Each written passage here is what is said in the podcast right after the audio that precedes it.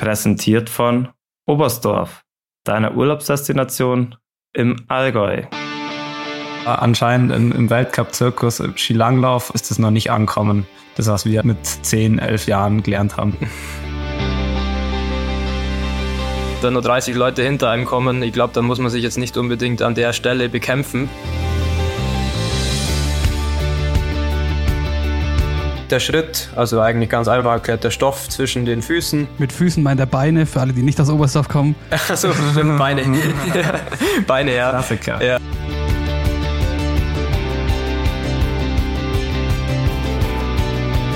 Ich habe gewartet. Oh, ich habe das ganze Wochenende stimmt, drauf gewartet und du hast es halt wieder nicht gemacht. Ich habe es jetzt zum dritten Mal versprochen und noch nicht gemacht. Oh. Nächstes Jahr, nächstes Jahr liefere ich. Ja, ja.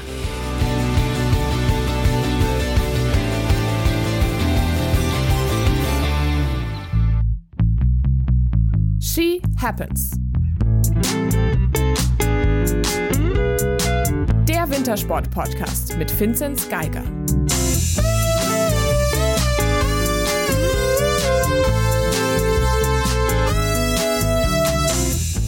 Hallo und herzlich willkommen zurück zu She Happens. Ähm, an meiner Seite heute nicht nur Moritz Batscheider und Corinna Horn, sondern auch direkt neben mir Julian Schmid. Servus. Ähm, wir sind zurück aus Ruka. Jetzt nehmen wir hier zusammen bei mir in Oberstdorf auf. Und wir haben beide, äh, es ist noch alles ganz. Unsere Körperteile sind alle nicht eingefroren. Wir haben uns gut geschützt am Sonntag, weil so kalt war es dann doch wieder nicht. Ich weiß nicht, wie die, die Schweden, ob die mit der Kälte nicht so klarkommen, aber also uns geht's auf jeden Fall gut und wir sind ohne Eingefrorenes zurückgekommen. Das ist schon mal sehr gut. Das müssen wir vielleicht gleich nochmal erklären für alle, die das nicht mitbekommen haben.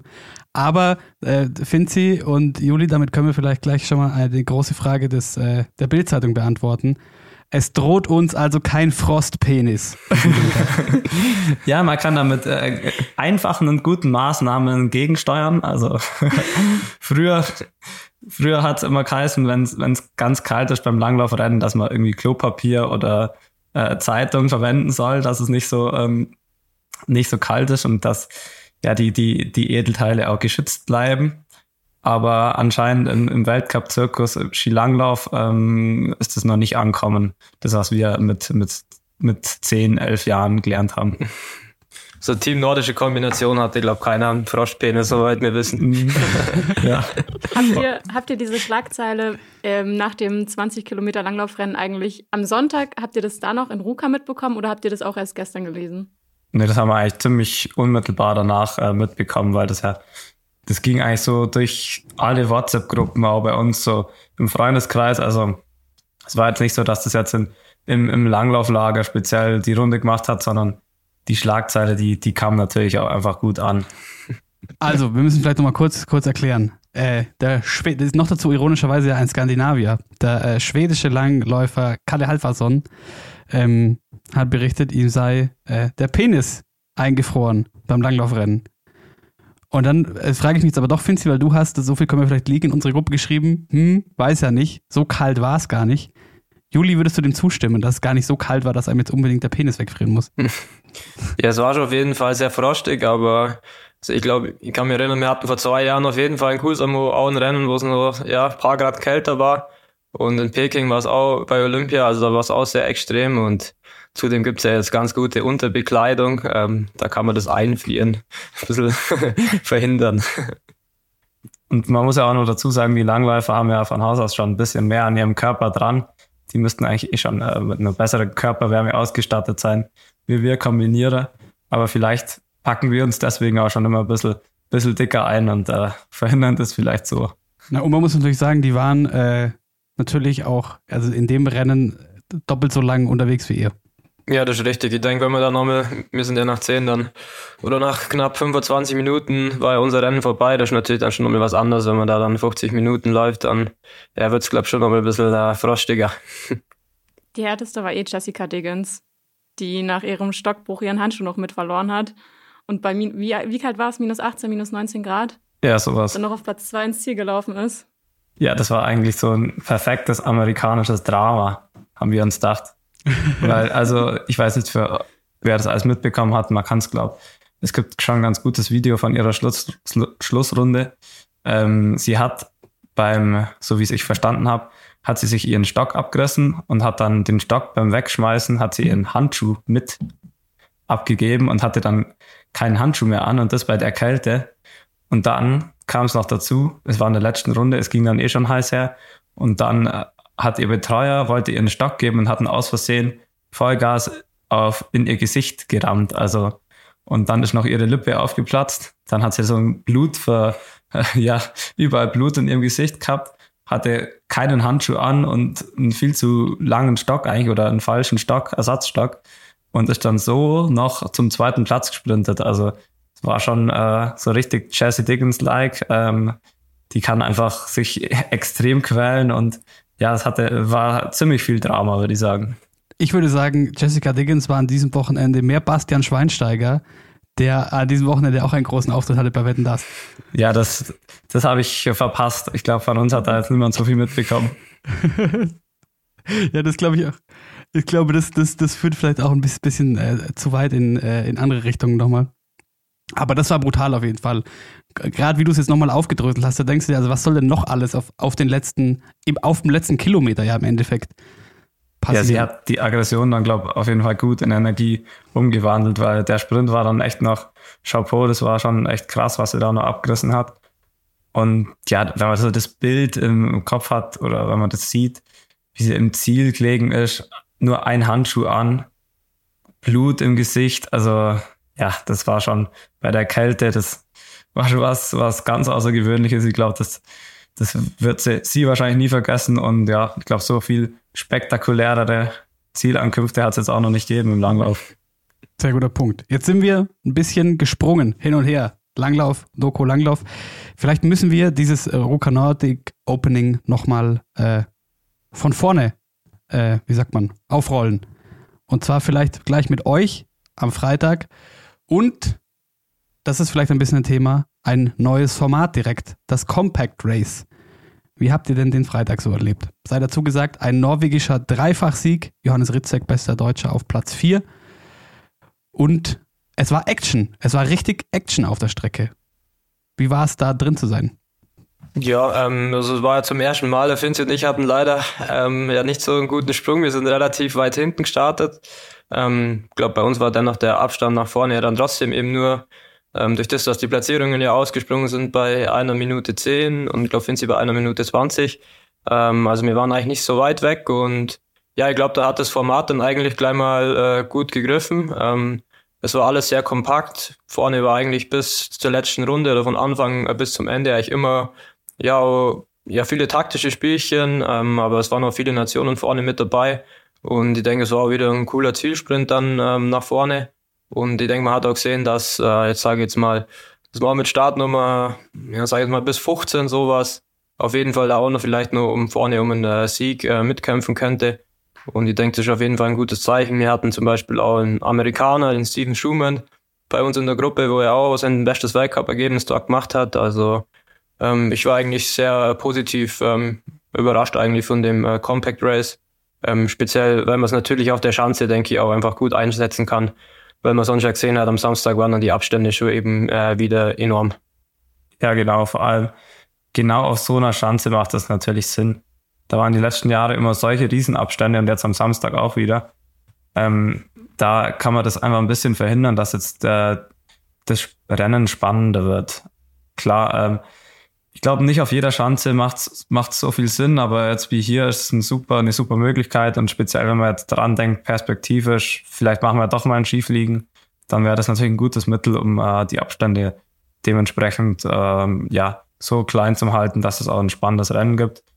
Und ja, wie der Juli schon gesagt hat, das war ist einfach äh, Action, wie du auch gesagt hast. Also es ist ja, es, sind, es ist genau das, was die Kombination eigentlich ausmacht, das Mann gegen Mann auf der Strecke Natürlich, für einen Superspringer ist das nicht optimal oder da wird halt der Abstand einfach limitiert. Aber man muss halt auch sagen, am Sonntag haben wir zum Beispiel einen Massenstart gemacht auf einer Schanze in Kusamo mit einer Laufstrecke, wo sich jetzt nicht so viel tut von den Abständen her. Das war dann mehr oder weniger ein reiner Skisprung-Wettkampf.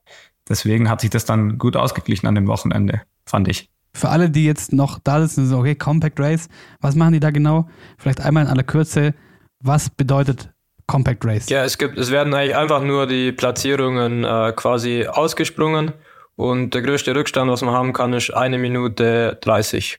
Ähm, und man äh, springt quasi keine Zeiten aus, die dann nach Punkten quasi bewertet werden, sondern man springt einfach wirklich nur die Platzierungen aus und jede Platzierung wurde halt ein Zeitrückstand schon von vornherein ähm, quasi zugeordnet und dadurch ähm, kriegt man natürlich das Feld eben sehr kompakt zusammen und dadurch entstehen dann oder sollen dann eben die spannenden Rennen, die jetzt ähm, bei uns entstehen.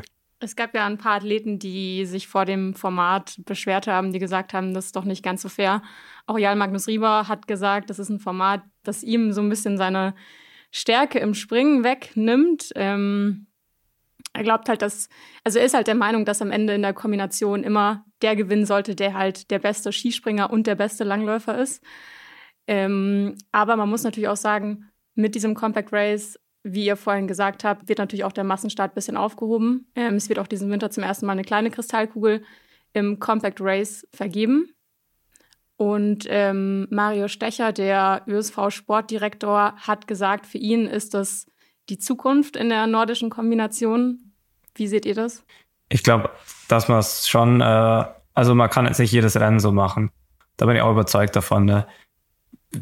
der Rieber hat in dem Punkt schon recht, dass er sagt, der beste nordische Kombinierer wird dann auch über einen äh, Gundersen 10 Kilometer, wie unser klassisches Format ist. Das ist für mich auch das, das Format, was unseren Sport ausmacht, wo am besten das zusammenpasst.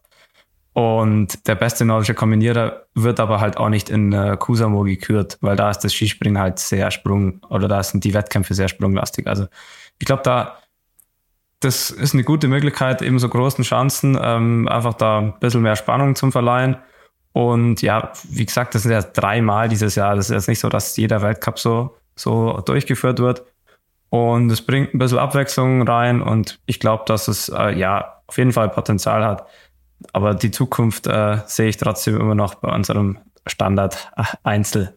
Wie war so, Juli, der, der Mix für euch? Weil ihr hattet ja jetzt zum, ich glaube auch in euren beiden Karrieren zum ersten Mal auf Weltcup-Niveau so ein richtiges Langläufer- oder Biathleten-Wochenende quasi mit drei unterschiedlichen Formaten an einem Wochenende. Wie war der Mix? Hm, ja, also das hat eigentlich, hat eigentlich gut geklappt. Also der, das Compact Race war eigentlich da gleich mal ein guter Starter. Der war gleich mal schön hart, ähm, für uns auf jeden Fall. Ähm, deshalb Nee, ich glaube, also ich bin eigentlich schon Fan, muss ich sagen, von so Dreier-Wochenenden, auch mit jetzt drei verschiedenen Formaten. Ähm, also hat mir jetzt nicht so viel ausgemacht. Klar, das Compact Race hat dann hat's dann schon, muss ich sagen, hat richtig Spaß gemacht. Ähm, aber klar, bei dem Gundersen 10 Kilometer waren wir dann relativ ein, allein unterwegs. Und ja, der Massenstart auf der Schanze ist halt relativ ja, schwierig zu bewerten. Speziell, wenn dann natürlich einer auch nur so in, in Topform ist. Ist das Compact Race immer siebeneinhalb Kilometer? Ja, ist erstmal so geplant. Und wo sind die nächsten beiden Rennen? Ähm, ja, das ist zu 100 Prozent äh, sicher sind wir uns noch nicht, aber geplant ist noch eins in Ramsau und eins in Oberstdorf. In Ramsau wärst du aber auch einfach mit dem, mit dem äh, guten alten Gundersen fein. Ja, genau. Also, aber ja, ähm, das Compact äh, kommt mir wahrscheinlich doch noch mehr entgegen. In Ramsau haben wir schon gesagt, da ist vermutlich der Abstand mit Compact größer als wie ohne. Ja. ja. Genau. Und man muss das, und das hat ja davor unsere Sportart auch schon ausgemacht, dass wir eben diese unterschiedlichen Wochenenden durch die verschiedenen Schanzen und verschiedenen Laufstrecken. Wir haben zwar oft das gleiche Format gehabt, aber das war ja nie gleich, weil in Kusamo ist es sprunglastig, in Ramsau ist es vielleicht ein bisschen lauflastiger. Und so wechselt es durch die Orte, wechselt es einfach ab von den, von den Stärken und Schwächen der einzelnen Athleten. Und ich glaube, äh, jetzt auf den Rieber bezogen, es wird keinen Ort geben, wo man ihn äh, schlecht, äh, also er, er wird einfach, wenn er seine Leistung bringt, wird er gewinnen, aber das, das kann man ja auch akzeptieren. Ich glaube, das ist ein, das ist einfach eine, eine Ausnahmekönner und äh, da, ich glaube, das, das kann jetzt auch nicht, der spricht jetzt nicht für die ganze Kombination und er er als Sportler ist jetzt auch nicht der typische Kombinierer, der vielleicht seine Stärken und Schwächen hat. Also er soll sich mal nicht, er soll sich mal nicht beschweren. Ja, ich glaube, zumal man sagen muss, eigentlich bei, sage jetzt mal, bei fast allen drei Formaten waren die ersten sechs, glaube ich, immer relativ ähnlich. Ähm, also Und es ist halt nun mal schön, äh, wenn man halt viele Leute, sage ich jetzt mal, eine Chance haben, natürlich auf den Zielsprint und ihn natürlich auch herausfordern können.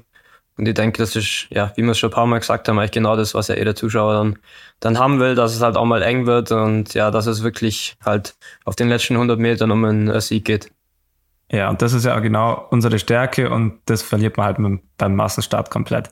Ich glaube, letzte Saison habe ich so oft über den Massenstart herzogen. Kann man sich einfach ein ja. paar alte Folgen anhören, dann werdet ihr erfahren, wie ich dazu stehe. Aber ja, ich glaube, das ist schon mal ein guter Ausgleich dafür. Und ich denke, ähm, man, man sieht auch, dass einfach andere Athleten dann vielleicht auch mal vorkommen können, die, die kleineren Nationen, die vielleicht doch einen guten Läufer dabei haben. Jetzt ein Beispiel Alessandro Pitin, der ist jetzt leider verletzt, aber der war in den letzten Jahren oder ja, vielleicht ist schon drei, vier Jahre her, war der und noch länger, da war der der Ausnahmeläufer. Und ich denke, mit eineinhalb Minuten Rückstand auf einer schweren Runde, dann kämpft er auch wieder ums Podest. Und das sind einfach, da hat man dann vielleicht wieder einen Italiener weiter vorne. Und ich glaube, genau über solche Maßnahmen kriegt man dann auch wieder, wieder mehr Leute vor, weil Skispringen ist einfach eine Sportart, die ist enorm schwierig für eine kleine Nation, da den Rückstand aufzuholen. Man sieht es ja im Spezialsprungbereich. Äh, klar, der Zografski ab und zu mal, aber sonst ähm, sind das immer die gleichen, wo vorne sind die gleichen Nationen, weil sie am meisten Geld haben, am meisten Know-how und das wird man nicht durch ein Jahr irgendwie aufholen können. Es gibt ja nun auch Überlegungen, dass man dieses Compact Race von einer ähm, Skiflugschanze durchführt.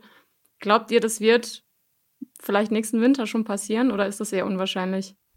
Ja, also wir hoffen es, glaube ich, natürlich schon. Ich denke, es ist auf jeden Fall speziell für den Zuschauer halt auch nochmal sehr attraktiv, wenn man hört, dass ein Skiflug-Weltcup natürlich stattfindet. Man muss natürlich sich dann auch äh, Gedanken machen, natürlich, was für Orte natürlich zur Verfügung stehen. Ähm, ich denke, es wird nur stattfinden, wenn man es, äh, denke ich, mit einem Skisprung-Weltcup mit anschließt, weil einfach sonst die Kosten, denke ich, für den Veranstalter zu, zu groß wären. Aber ja, sowohl ähm, die Norweger als auch wir waren ja eigentlich beim Fliegen die letzten zwei Jahre, die Finnen auch schon, die Franzosen auch schon. Also es waren jetzt schon einige ähm, auf der Skiflugschanze und ich denke, also jetzt rein, sage ich jetzt mal, von der Sicherheit her ist kein Problem. Ich denke, da würden für eigentlich äh, ja, der Großteil der Kombinierer auch runterkommen.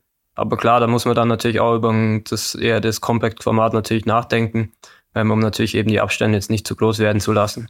Aber das wäre natürlich in Oberstoff geil, oder? Mit der Runde. Ja, ja klar, es war ja auch schon mal an, angedacht. Ähm, das Problem, also Oberstdorf wird es gern machen, das Problem sind da einfach die Kosten noch, weil die Schanze zu präparieren, die Skiflugschanze, das ist nochmal ein ganz anderer Aufwand. Es ist einfach ja, fast doppelt so groß und sie wird nicht zum Trainingsbetrieb genutzt. Deswegen sind das einfach äh, sehr hohe Kosten und ähm, ich glaube, äh, unsere Weltcups sind jetzt nicht so, dass da ähm, so viel Geld übrig bleibt, dass man den, das jetzt auch machen könnte. Ich glaube, da müsste man einfach noch eine, eine, äh, ja, eine Möglichkeit finden, wie man da den Veranstaltern unter die Arme greifen kann. Oder wie der Juli halt sagt, ähm, gleich an ein Skisprungwochenende hinhängen, wo äh, eh die, die Schanze steht. Ich glaube, das ist die einfachste Lösung.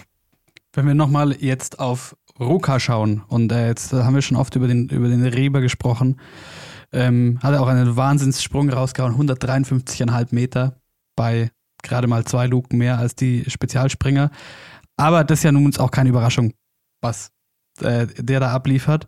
Wie schaut ihr jetzt aber sonst auf die äh, Konkurrenz, nachdem man jetzt zum ersten Mal alle in Action gesehen hat? Gibt es irgendwelche Überraschungen für euch, Juli? Ähm, jetzt richtig Überraschungen würde ich jetzt nicht sagen. Also klar, die, die äh, Österreicher waren geschlossen stark im Springen, äh, speziell auch die, die zwei Retten Eggers. Ein Lampater, wo sich, glaube auch nochmal eigentlich vom Rest des Feldes so ein bisschen abgesetzt hat. Also ähm, ja, ich habe schon gedacht eigentlich, dass einige auf jeden Fall äh, sehr, sehr gut springen. Ähm, natürlich, was ich, wo ich auf jeden Fall auch äh, geschaut habe, war natürlich beim Ero Hörwohnen zum Beispiel, der auch einen, einen richtig guten Wettkampf gemacht hat. Der hat eigentlich meistens auch dann immer so ein paar Probleme eigentlich nur, speziell auf der Schanze, aber hat da auch einen richtig, richtig guten Sprung gemacht. Und die waren dann auch auf jeden Fall mit vorne. Und ja, also wie gesagt, die Österreicher habe ich eigentlich schon so stark erwartet. Ähm, die Finnen natürlich, natürlich auch. Ähm, und sonst ja die üblichen Verdächtigen. Graber ist auch wieder extrem gut gesprungen. Ähm, Oftebrö hat es in einem Sprung auch zeigen können, dass es wieder sehr gut zusammenbringt. Also es waren eigentlich schon wieder die, die üblichen Verdächtigen eigentlich vorne. Ja, genau so sehe ich es auch. Österreich sehr gut gesprungen. Die haben ein bisschen vielleicht Probleme mit dem Material gehabt, deswegen kam da vielleicht auch nicht noch mehr raus. Und dann Norwegen fand ich erstaunlich, einen Jürgen Grabak, der ja schon auch eher ähm, ein guter Läufer ist, der wirklich extrem gut gesprungen ist und auch konstant. Der hatte die letzten Jahre eigentlich immer so, so im Wettkampf dann mal einen guten Sprung und dann hat es natürlich für ganz vorne gereicht, aber so konstant war er noch nie. Ähm, eigentlich glaub, nur bei Olympia. Ja, genau. Das kann, das kann man sagen, ja. Aber da hat das, hat das auch nicht gerade übers Springen geregelt und jetzt war er wirklich im Springen enorm stark. Das war, fand ich schon erstaunlich. Und ja, ich glaube, ähm, man hat schon auf der Loipe ein bisschen gesehen, dass das Flur, Flurverbot ähm, auch bei der Kälte nicht äh, auch eine Rolle spielt. Wir hatten, glaube ich, echt gutes Material. Die Norweger hatten auch super Material. Aber man hat schon gesehen bei manchen Nationen, dass vielleicht ähm, da äh, schon ein bisschen größere Unterschiede jetzt wieder sind. Und klar, zum Beispiel jemand wie ein Erdo Hörwohnen ist vielleicht dieses Jahr auch wieder äh, so in, in der Schlagdistanz, dass er vielleicht mal aufs Podest kommen kann das wäre natürlich auch was, was cool ist, wenn da Finnland wieder, wieder mit, mit äh, kämpfen kann ums Podest. Und sonst, die Franzosen haben äh, ein bisschen enttäuscht. Die waren in den vergangenen Jahren Kusamo immer stark. Das war eigentlich ihre Chance, aber das hat irgendwie äh, noch nicht so funktioniert, wie so auch immer. Ja, und die Japaner, also die Japaner waren auch, oder waren jetzt eher, glaube ich, hinter ihrem vor allem Sprung, Sprungniveau. Ich glaube, der Lyota hatte Probleme, ähm, speziell auf der Schanze. Er hat, glaube ein oder zwei gute dann gehabt, aber äh, der ist eigentlich für mich schon so einer, wo ich auch in der Liga eigentlich vom Rieber oder so in die Richtung auf jeden Fall mitspringen kann. Ähm, oder Yoshito, Akito. Ähm, ich glaube, die können auf jeden Fall nur auf jeden Fall ein Stück besser noch springen. Ja, definitiv. Juli, ich habe nur im Fernsehen gesehen, du hast am Sonntag nach dem Massenstartrennen noch ziemlich lange mit dem Rieber gesprochen. Da hat man nur so einen kleinen Ausschnitt gesehen. Ähm, um was ging es denn da? Ja, das war äh, in der letzten Runde ähm, kurz vor dem letzten Anstieg kamen wir aus der Abfahrt raus und dort waren wir ziemlich schnell. Er war quasi hinter uns, dann ist eine Lücke zugegangen und dann habe ich nur, nur gemerkt, wie mir jemand hinten über den Ski drüber fährt und mir einen Rempler mitgibt. Ähm, und ja, dann war ich nicht ganz so äh, erfreut darüber und habe halt dann im Ziel zu ihm gesagt, dass es äh, ja jetzt nicht so schlau ist oder dass es ja immer mal wieder sowas vorkommt und dass es vielleicht nicht so gut ist, wenn man da mit äh, ja, 50, 60, sage ich jetzt mal beim Massenstart, ähm, da hochfährt oder rund, runterfährt, sagen wir so, ähm, und wenn nur 30 Leute hinter einem kommen, ich glaube, dann muss man sich jetzt nicht unbedingt an der Stelle bekämpfen. Auch nicht in einem Massenstartwettkampf, wo man eigentlich eh weiß, dass, äh, oder er wissen sollte, ähm, dass es für ihn eigentlich normalerweise reichen sollte, wenn er da als Erster äh, mit hochgeht. Aber ja, schlussendlich war es halt ein Ding im Rennen, aber es ist halt, ja, ich fand es halt unnötig und das habe ich ihm dann halt einfach im Ziel gesagt. Wie hat er da reagiert? Also einfach nur, wir versuchen ja immer so, so häppchenweise ein bisschen was über dieses Phänomen zu lernen. Man hört den ja nicht, man sieht nur das auf der Strecke. Ja, nee, er hat sich. Nimmt er sowas an oder sagt er so, nee, verpiss dich? Entschuldigung, aber. Nee, er hat sich schon angehört, also er hat sich auch entschuldigt oder hat, glaube ich, dann schon eingesehen, aber ich war in dem Moment halt auch ziemlich sauer. Ähm, und ja, er hat dann schon gut reagiert, also, aber man muss es ihm natürlich schon sagen, also ne, ich früher oder später, ähm, wenn es da halt eins zerlegt oder so, oder ich glaube, seine Schulter war angeblich auch nicht ganz, ganz, also ganz, ganz gut, sagen wir so. Ähm, und wenn es uns dann natürlich schmeißt mit 50, 60, dann kann es auch mal sein, dass, dass dann mehr kaputt ist. Und da habe ich halt auch einfach äh, wenig Lust drauf und er glaubt auch. Und das habe ich ihm dann halt nochmal ja, zu verstehen gegeben. Aber das ist doch eh eine wilde Story. Hat er sich am, Don am Donnerstag war es, oder? Die Schulter ausgerenkt? Das müssen doch. Ja. Ja, am Donnerstag beim, beim Jubeln, beim Jubeln sich die Schulter. Also es ist eh schon erstaunlich gewesen, eigentlich, dass er alle Tage gestartet ist. Wir haben ihn dann auch, auch mal gefragt, wie es eigentlich geht.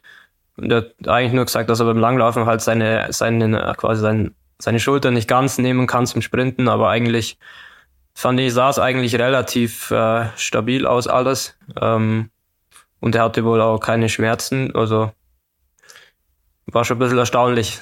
Es war mal wieder viel Drama um ihn auf jeden Fall. er hat, glaube ich, auch ziemlich äh, komische Sachen dann gesagt, nachdem er die Schulter ausgekugelt hatte am Donnerstag, irgendwie von wegen, er, er weiß noch nicht, wie es jetzt alles weitergeht und äh, also so über die ganze Saison gesprochen und dass er ja vielleicht Schluss macht und dann am nächsten Tag ist er am Start gestanden und ist um Sieg gesprintet. Also bei ihm ist schon immer so ein, äh, er versucht da immer die Erwartungen an ihn ein bisschen zum Dämpfen. Klar, er, er hat immer das, er, er muss immer gewinnen, weil wenn man so oft gewinnt, dann gibt's nur, gibt's nur ein, ein Ziel. deswegen versucht er, glaube ich, da immer über so ein paar Schlagzeilen auch ein bisschen die Erwartungen zu dämpfen. Das hat man ja auch schon gemerkt. Er hat ja auch wieder gesagt, dass er wie, wie lange er immer krank war und nicht trainiert hat. Und er weiß nicht, ob er in eine passable Sprungform kommt. Und ja, das hat man jetzt ja wieder gesehen. Also ich glaube, das, das darf man immer nicht ganz zu ernst nehmen, was er da sagt. Ja, es kommt mir ein bisschen vor wie die, wie die, jetzt die letzten zwei Jahre weniger, aber davor immer die Lewis Hamilton-Taktik. Oder das war doch immer das Ding, dass der über den Funk gesagt hat, boah, ja, Auto ist gar nicht so gut, im Reifen gar nicht so gut. Und dann hat er alle zersägt. So ein bisschen, äh, wie sagt man, alles ein bisschen runterspielen. Ja, es ist, glaube ich, einfach so die, die, die, so ein psychisches Ding, oder auf einen selber, wenn man, wenn man so ein bisschen die Erwartungshaltung drückt, dass man halt einfach äh, ein bisschen entspannter rangehen kann. Aber eigentlich hat er das, glaube ich, nicht nötig. Äh, mit so vielen Weltcupsiegen da, ich glaube, da die Rekorde von ihm, die wird eh niemals jemand mehr, mehr einholen. Deswegen glaube ich, eigentlich könnte er generell ein bisschen gelassener sein also ich glaube, ich oder wir wären, glaube ich, ein bisschen gelassener als er. Genau wie der Julia sagte, sowas beim Massenstart in einem Rennen, wo einfach, wo er eigentlich einfach nur ins Ziel laufen muss und dann, ob er jetzt äh, 10 Sekunden Rückstand hat oder jetzt 0,3 Sekunden Rückstand hat, ist wirklich völlig egal, wenn er dann 153 Meter springt. Also, und das weiß er selber. Und ihm geht es dann einfach so um die Ehre und er muss immer allen beweisen, er ist der Beste, er ist der Beste. Und da kann er, da kann er nicht entspannt sein. Ich glaube, ein anderer Athlet wird halt einfach schauen, dass er sicher ins Ziel kommt und äh, weiß, okay, er verlässt sich auf seine Stärke, er gewinnt dann das Springen und dann ist auch gut. Also ich glaube, er hätte ja mit einer Minute Rückstand ins Ziel laufen können. Also das sind dann da dann irgendwelche äh, Spielchen in der Loipe anfangen und da irgendwie noch mit Risiko in die Abfahrt gehen oder jetzt mit dem Juli da so ja so einfach zusammenrauschen. Das ist einfach so unnötig eigentlich. Vor allem, wenn man solche Stärken hat wie er, aber da ich glaube, da, da setzt es bei ihm einfach aus. Ähm, da hat er ein bisschen einfach, er ist einfach extrem ehrgeizig. Was ihn auf, natürlich auf der anderen Seite natürlich auch natürlich auszeichnet. Also das darf man natürlich nicht vergessen. Das wollte ich gerade sagen, ist ja schon auch was, was sich so bei, bei Athleten dieser Kategorie durchzieht. Einfach dieser unbedingte, und wenn es um nichts geht, dieser unbedingte Wille, alle kaputt zu machen, einfach. Also querbeet, Michael Jordan, Serena Williams, wo auch immer du hinschaust, aber das bei Leuten, die, die so abreißen und auf diesem, auf, in dieser Regelmäßigkeit irgendwie gewinnen, zieht sich das doch irgendwie so ein bisschen durch, oder? Diese Art von Mentalität. Ja, auf jeden Fall. Und er, er, er will es halt auch, glaube ich, immer so ein bisschen beweisen, dass er mit der beste Läufer ist. Das ist ihm ganz, ganz wichtig, weil man sieht das halt oft nicht, wenn er vorne herläuft, dass er wirklich so ein guter Läufer ist. Und ihm ist es, glaube ich, persönlich wichtig, dass er nicht abgestempelt wird dafür. Er ist ein Spezialspringer, der bei den Kombinierern mit, mitmacht. Und, aber ja, es, das ist vielleicht irgendwo verständlich und natürlich will man da auch weit vorne landen. Ich denke, äh, für mich wäre es jetzt auch nicht äh, schlechter gewesen, wenn ich nicht als erstes ins Ziel kommen wäre beim Massenstart, weil dann hätte ich vielleicht nicht von seiner Luke fahren müssen, aber da geht es natürlich mir auch um die Erde, da sprinte ich dann schon noch. Äh, für, für den, immerhin den Teilsieg. Fürs Best Gear Trikot. Ja, genau. Genau. Und ja, aber das, da sind wir eh wieder bei dem Format. Muss Weil das, das lässt, so du, lässt du ihm nicht durchgehen, dass er, noch, dass er auch noch der bessere Langläufer ist. Ja, genau so.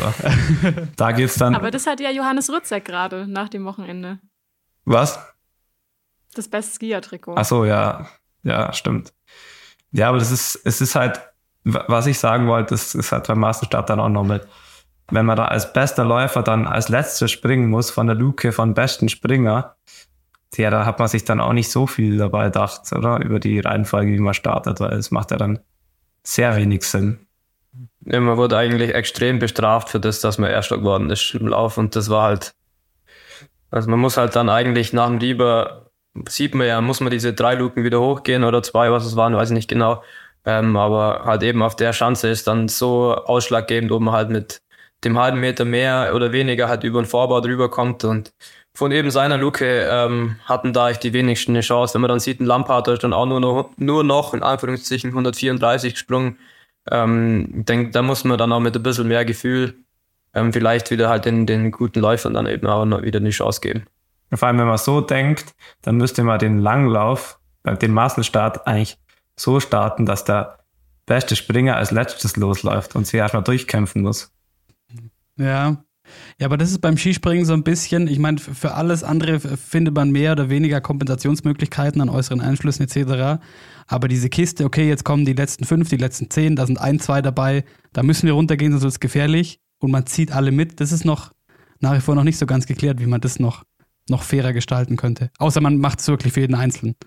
Ja, man, oder man äh, nimmt das bei uns zum Beispiel, wir haben ja diese Best Jumper Trophy, da gibt es eine Wertung und dann kann man ja sagen, okay, äh, es springt, man springt nach der Reihenfolge. Also ich glaube, da wären schon Möglichkeiten da. Ähm, speziell beim, beim Massenstart jetzt, wo es dann extrem ist. Ich glaube, beim, beim normalen Wettkampf ist es irgendwo okay, dass man sagt, wenn man im Gesamtbelcup so weit vorne ist, dass man dann auch von der unteren Luke springen muss. Das gehört halt dann auch dazu, wenn man ein guter Kombinierer sein will. Aber beim Massenstart speziell, da, da bestraft es halt, wenn jetzt jemand ein extrem guter Läufer ist und ein kein so guter Springer, ist es halt doppelt bestraft, weil ähm, dann äh, hat man eh schon ein Format, wo man eigentlich nicht viel, viel rausreißen kann im Laufen und dann muss man auch noch von der untersten Luke fahren. Also das, das ist ja dann die doppelte Bestrafung, aber ich glaube, da, ähm, das haben wir jetzt schon oft gesagt und unsere Trainer haben das auch schon angemerkt. Aber ich glaube, die, die zwei Massenstarts, die wir dieses Jahr noch haben, oder vielleicht einen, hoffentlich nur, ähm, da wird es, glaube ich, so bleiben, wie es jetzt ist. Eine Sache noch, ganz kurz. Äh, noch äh, zu Jan Magnus Rieber. Wir haben das auch schon mal besprochen, aber für alle, die vielleicht neu dabei sind und weil ich äh, mehrfach jetzt auch darauf angesprochen wurde, an euch beide. Warum, also nach dem Schanzrekordsprung von Jan Magnus Rieber, warum ist der Mann nach wie vor nordischer Kombinierer und nicht Spezialspringer? Ich könnte mir auf jeden, auf jeden Fall vorstellen, äh, wegen Olympia, ähm, ich denke, er will auf jeden Fall eine Olympia-Einzelmedaille. Am besten denke ich natürlich die goldene. Oder er hat bisher Silber in Pyeongchang 2018. Ich glaube, seine einzigste ja, Olympiamedaille. Und ich denke, das wird auf jeden Fall sein, sein, großes, sein großes Ziel sein, vermute ich. Und ja, ich glaube, Kombination ist halt eben eine sehr große Traditionssportart. Und da sagt er halt, ich glaube, in der was zu gewinnen, ist natürlich schon ähm, ja, sehr einfach, sehr viel wert für ihn. Ähm, zumal hat er, denke ich, auch extrem viel ja, Zeit einfach investiert in sein Training. Also er war ja vor, sage jetzt mal, fünf, sechs Jahren auch noch nicht der begnadetste Läufer zum Beispiel. Ähm, und hat dann natürlich auch extrem viel Zeit jetzt in die Sportart reingesteckt und deshalb würde er sich da eben nicht einfach, glaube äh, entscheiden und einfach zu den Springern gehen. Ähm, und ja, wie gesagt, er hat da, denke ich, den Ansporn für eben für Olympia da nochmal Gas zu geben und natürlich eine Heim, Heim-WM in, äh, in Trondheim jetzt dann nächstes Jahr, ähm, wo, ich, oder wo ich natürlich auch denke, dass er da sehr, sehr heiß sein wird. Und ich denke, wenn er da sehr gut abschneidet, dann macht er sich schon doch auch ein bisschen äh, unsterblich in Norwegen vor heimischem Publikum. Ja, und ich, ich glaube auch, also auf der einen Seite finde ich es eigentlich äh, cool, dass er auch immer diese ganzen, er wird ja selber am öftesten darauf angesprochen, wieso machst du den Sport? Und es hält ja unseren Sport in allen Ehren, wenn er sagt, ja, er hat früher am Anfang hat er mal gesagt, Skispringen ist ihm zu langweilig, war seine Begründung. Und da war er noch gar kein so guter Läufer. Also da war er auch noch nicht, er hat er noch nicht alles dominiert. Und ja, ich glaube, er ist einfach auch, er ist so ein guter Läufer, auch das muss man auch einfach sagen. Und er ist einfach der perfekte Kombinierer. Und wieso sollte er Skispringer werden? Also aus unserer Sicht, äh, ich würde, keine Ahnung, ich kann mich nicht in seine Lage versetzen, aber es ist einfach ein viel schönerer Sport, den wir machen. Punkt. Deswegen, ja, Ganz genau. Und okay, deswegen machst du ja auch Ja, Sport. genau. Und er, er, hat sich das rausgesucht, weil er gerne langläuft, er das Training liebt, die Wettkämpfe liebt. Äh, er liebt ja auch das Mann gegen Mann. Deswegen ist er auch so stark da. Und ich glaube nicht, dass er nur wegen, weil er im Skisprung mehr Geld verdient, jetzt zum Skisprung wechselt. Also ich finde das auch, also einen Grund außer Geld gibt's ja eigentlich nicht. Ist ja einfach, ist einfach so. Klar, die Verschanzentournee steht über allem. Aber vielleicht kann es ja auch so mal mitspringen als Kombinierer, man weiß es ja nicht. Wenn die Norweger Platz haben, dann kann das ja auch sein. Ähm, oder vielleicht, wenn er wirklich alle seine Ziele erfüllt hat, dass es doch mal probiert. Aber ich glaube, da ist er einfach zu gern nordischer Kombinierer und das, das finde ich auch, finde ich auch, ähm, da, ja, das ist ja auch gut für unsere Sportart. Auch wenn er alles gewinnt und vielleicht manchmal es dann ein bisschen langweilig macht. Bevor wir vielleicht noch auf die beiden anderen äh, Ruka-Sportarten schauen. Du hast vorhin äh, mehrfach das Wort gefallen, äh, da könnte man gelassener sein.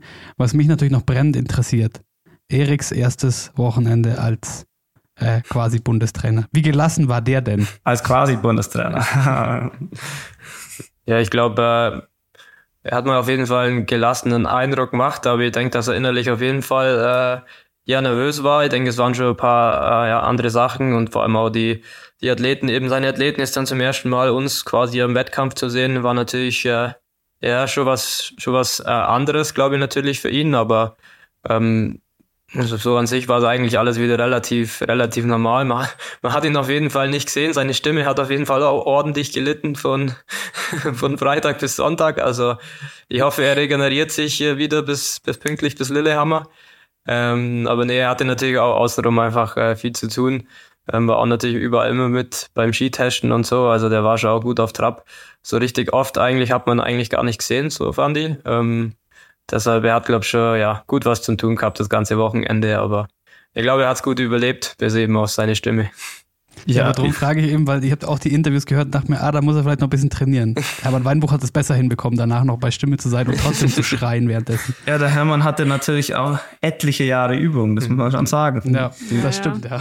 Und ich fand es eigentlich, wie es der Juli gerade schon sagte, jetzt, wo ich gerade drüber nachdenke, ich habe mir während dem Wochenende und auch bis jetzt noch gar nicht Gedanken drüber gemacht, wie war jetzt das erste Weltcup-Wochenende mit Erik. Das war, es war einfach normal. Also es war jetzt kein, natürlich vielleicht die Ansprache vom Hermann ist was anderes, aber es war jetzt nicht so, dass man sagt, irgendwie, unser Konzept war jetzt anders. Ich glaube, was man gemerkt hat, seine Stimme und halt, er hat 110 Prozent gegeben, auf jeden Fall. Er hat Skitestet, er hat alles gemacht. Also ähm, ich glaube, äh, ja, es war auf jeden Fall anstrengend für ihn. Und ich glaube, wenn er mich so springen sehen hat oder manche anderen, hätte er vielleicht gern selber einmal angeschnallt, weil das hätte er vielleicht auch noch hinbracht.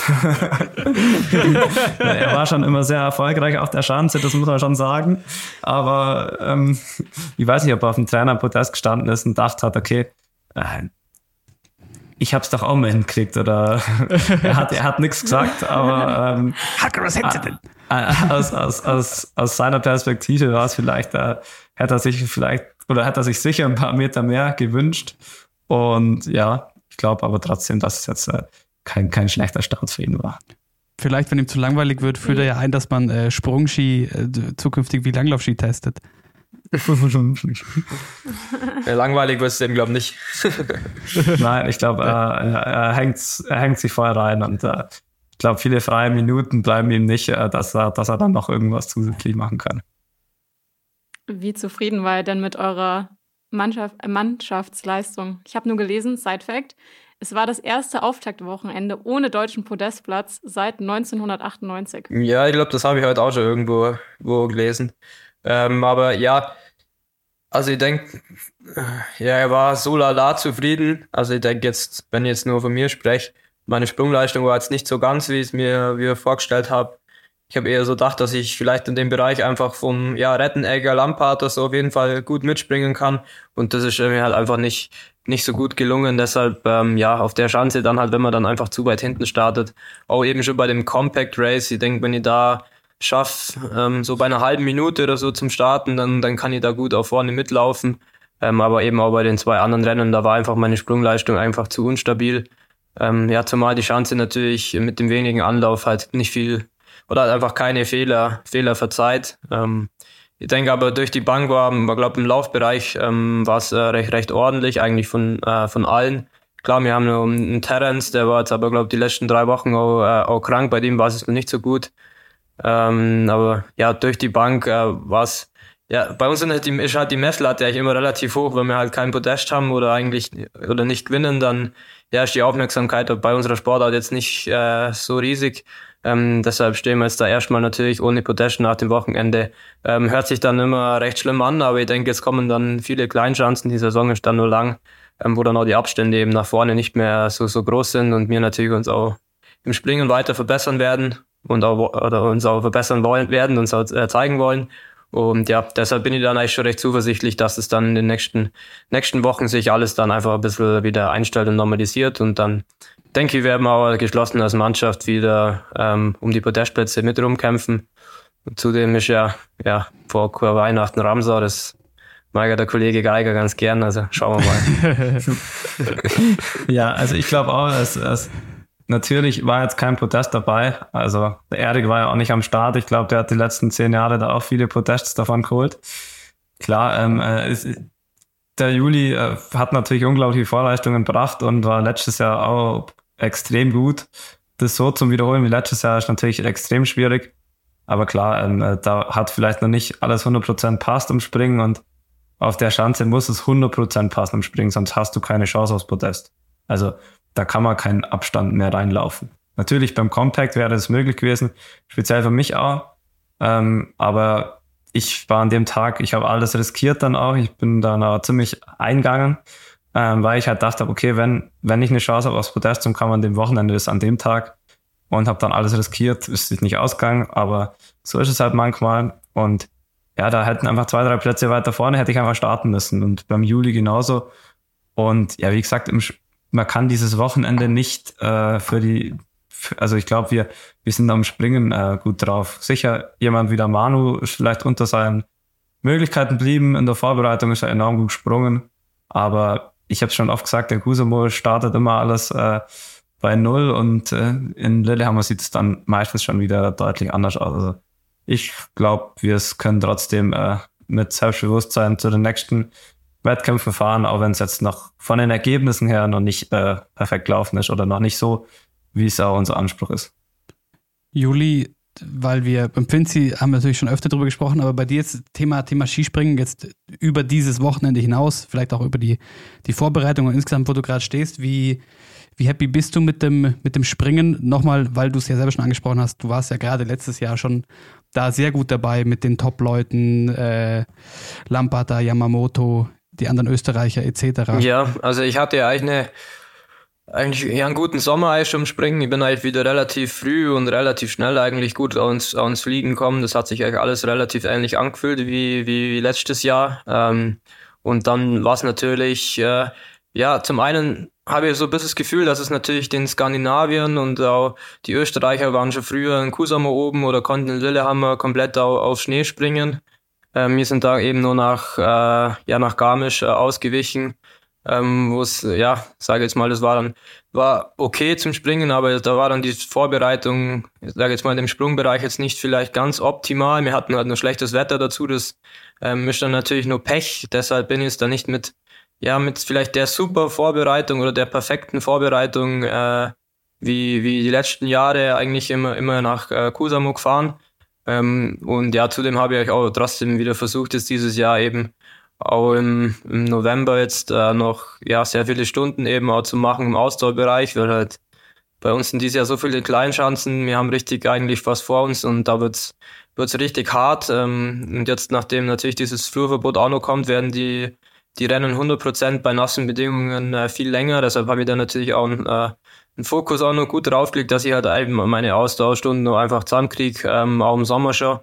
Und vielleicht ist das jetzt eben so ein bisschen ein äh, Ding, wo mir jetzt halt das Feingefühl jetzt äh, speziell in Kusamo eben noch ein bisschen gefehlt hat.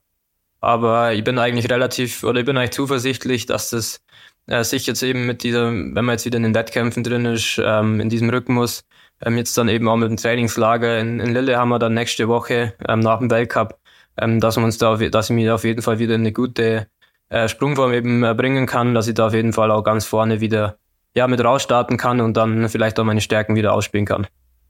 Ja, man muss das auch mal ein bisschen relativieren neben dem Kusama.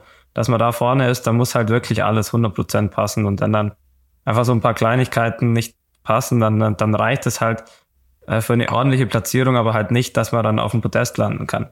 Speziell, wenn es so wie dieses Jahr ist, wo halt ein Rieber, ein Lamparter, ein Rednecker und auch ein Grabak, wo alle so gesprungen sind, das hat es die letzten Jahre auch nicht gegeben, dass da wirklich vier Leute so konstant auf so einem Niveau gesprungen sind. Also ich glaube, so, so Platz zwei und drei, da gab es dann schon mal noch äh, Kämpfe von Leuten, die von etwas hinter, weiter hinten kommen sind. Ähm, und das war dieses Jahr halt, äh, da waren die einfach äh, besser, das muss man einfach sagen. Und ich glaube, auf so einem Niveau sind nicht so viele gesprungen in den letzten Jahren in, beim Saisonstart. Das muss man schon sagen, das war vielleicht, die haben sich einfach vielleicht ein bisschen anders vorbereitet wie wir. Es gab ja schon auch ein paar Regeländerungen diesen Sommer im Skispringen, die ja vor allem dir, Finzi, äh, in der Vorbereitung einige Probleme bereitet haben. Da haben wir nämlich noch gar nicht drüber gesprochen irgendwie. Ja, klar, das, das Thema mit den, äh, mit den Regeländerungen, äh, das hat mich schon lange beschäftigt im Sommer, aber da bin ich ja jetzt eigentlich, ähm, an dem hat es, glaube ich, wirklich nicht gescheitert. Ich habe mein Setup dann schon gefunden und ähm, ja, meine Sprünge waren einfach nicht gut genug, das kann man so sagen. Da waren, da waren einfach, hat einfach, hat noch nicht ganz gereicht, dass ich da mal ähm, wirklich weiter, weiterspringen kann. Man muss auch einfach dazu sagen, auf der Schanze machen dann halt so eine Kleinigkeit, machen dann schon mal zehn Meter aus. Also wer die Sprünge auf der Schanze sieht, die Flüge, der sieht ja auch, okay, die sind so flach über dem Boden und da macht dann halt einfach fünf, sechs Zentimeter mehr Höhe, machen dann halt wirklich mal zehn Meter aus. Also das kann man sich jetzt schwer vorstellen, aber ähm, wenn man so mal einen Sprung von, von Domen Preots anschaut in Kusamo. Ich wollte gerade sagen, außer du heißt Domen Preots, dann fliegst du auch mal 60 Meter lang irgendwie 30 Zentimeter beim Boden. Ja, genau, aber das, das sind halt eben, das macht auf der Schanze enorm viel aus, weil die Flugkurve so ist. Deswegen sind das dann eben so viele Meter, die dann einem flöten gehen, obwohl man jetzt keinen katastrophalen Sprung gemacht hat. Also das war jetzt nicht so, dass ich jetzt äh, richtig schlecht gesprungen bin. Das, das sieht dann vielleicht auf der, auf der Ergebnisliste so aus, aber ähm, ich bin jetzt nicht komplett unzufrieden und äh, da hatte ich auch schon Jahre, wo ich, also ich bin jetzt war schon so oft in Kusamo und äh, ich glaube, ich kann das auch ganz gut einordnen, jetzt, dass ich sage, das war jetzt nicht äh, von der Platzierung, von der Weite war es jetzt nicht gut, aber das ist jetzt nicht so, dass das äh, dass, das, dass man da jetzt äh, komplett weg ist und keine Chance mehr hat. Eigentlich hat der Finzi immer seine Standardweite in Kusamo. Ja, Also, aber die habe ich, die Grundweite. die habe die hab ich nicht mal erreicht. aber die hat halt, ja, für ein bisschen mehr hat's vielleicht gereicht, aber ja. Ist das, ist das der Start einer Kampagne für deinen individuellen K-Punkt? Ja, genau. Aber gefühlt warst du dieses Jahr im Springen auch näher dran in Ruka als letztes Jahr. Also so kam es mir zumindest lag an der vor. weißen Brille. Ja, das war, Ja, das war an meinem, Und dem neuen Helm, ich habe äh, optisch ein bisschen nachgebessert jetzt, alles in weiß. Deswegen ähm, hat es noch nicht ganz für Lampard das äh, Weite gereicht, aber zumindest schon mal die Anzugfarbe, die stimmt. Die hebst du dir für Oberstdorf Ja, auf. genau. Noch ganz kurz, weil wir es jetzt gar nicht äh, präzisiert haben und die Coco und ich über den Sommer auch verzweifelt äh, teilweise versucht haben herauszufinden, was denn sich genau ändert. Nochmal in aller Kürze, was, was meinst du denn mit Regeländerungen? Ähm, es gibt also zum einen einmal die Standhöhe quasi ähm, wurde verändert, also quasi wo der Schuh quasi draufsteht. Gibt es eben so einen kleinen Schuhkeil. Ähm, das, diese Höhe wurde reglementiert auf 5 Zentimeter. Fünf? Zentimeter. Ja, auf 5 Zentimeter. ähm, dann gibt es eben nur so Schuhkeile oder so Wadenkeile, wo man sich hinten in den Schuh reinmacht. Ähm, das hat man auch reglementiert auf, äh, auf 3 Zentimeter und das sind halt, ja, sage jetzt mal, diese, es gab, oder früher sind sie extrem dick gesprungen, speziell diese Wadenkeile, ähm, war für einen Springer, sage jetzt mal, besser auf Geschwindigkeit zu kommen oder man konnte ein Stück mehr vorne rausspringen. Ähm, War jetzt hat man das quasi, gefährlicher. ja, und das hat man jetzt halt unbedingt reglementieren wollen, weil es das doch auch ein bisschen ausgeartet ist äh, von der Dicke her. Ähm, und eben halt einfach diese Standhöhe, wo der Schuh quasi draufsteht, das hat man auch äh, reglementiert. Ähm, das war es eigentlich klar. Jetzt nur dieser 3D-Scanner, wo ähm, viele drüber, drüber geredet haben, das haben wir natürlich auch gemacht und auch Spezialsprung, wo sich jetzt quasi der, der Schritt, also eigentlich ganz einfach erklärt, der Stoff zwischen den Füßen ähm, einfach ein bisschen verringert hat, so dass äh, ja, so versucht man Mit quasi Füßen meint er Beine, für alle, die nicht aus Oberstdorf so, kommen. stimmt, Beine. Beine, ja. Klassiker. Ja, ähm, nee, so dass man eben, ja, die Fläche versucht da ein bisschen zu, zu verringern. Ähm, ich denke, speziell bei Spezialsprung hat man das letztes Jahr gesehen, dass sie halt, ja, ex- bei leichten Aufwind oder bei leichten Windveränderungen halt extrem weggeflogen sind. Wenn man dann an Stefan Kraft zum Beispiel in Dickerson zum Beispiel denkt und da hat halt die Jury einfach zu wenig Spielraum, ähm, dort irgendwie einzugreifen und das war, ja, auf der einen Seite sieht's dann für uns Sportler sieht's dann spektakulär aus oder fühlt sich bestimmt dann auch, auch gut an, ähm, dass es eigentlich wie ein Flugzeug dann ausschaut, wie, wenn man da so wegleitet.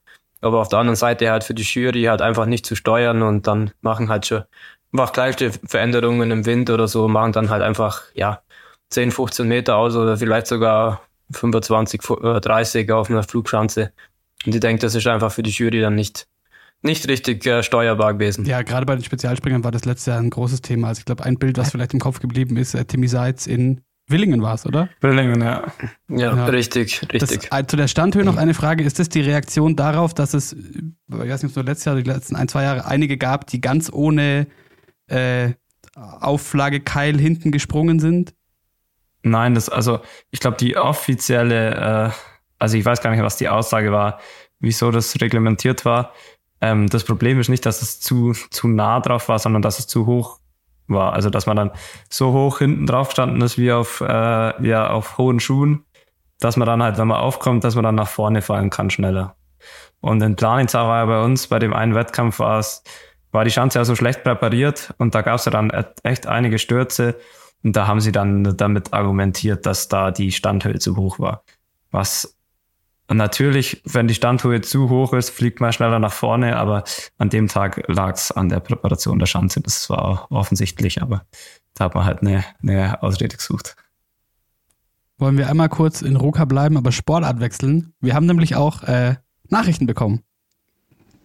So, das erste Weltcup-Wochenende ist schon wieder geschafft und es ist irgendwie schon verrückt. Man steht jedes Jahr wieder in Ruka und denkt sich, krass, es ist schon wieder ein Jahr vorbei und man steht schon wieder hier und es beginnt alles wieder von vorne. Und auch dieses Jahr war Ruka eigentlich wie immer. Bedingungen waren recht gleich ähm, und es war wieder richtig kalt.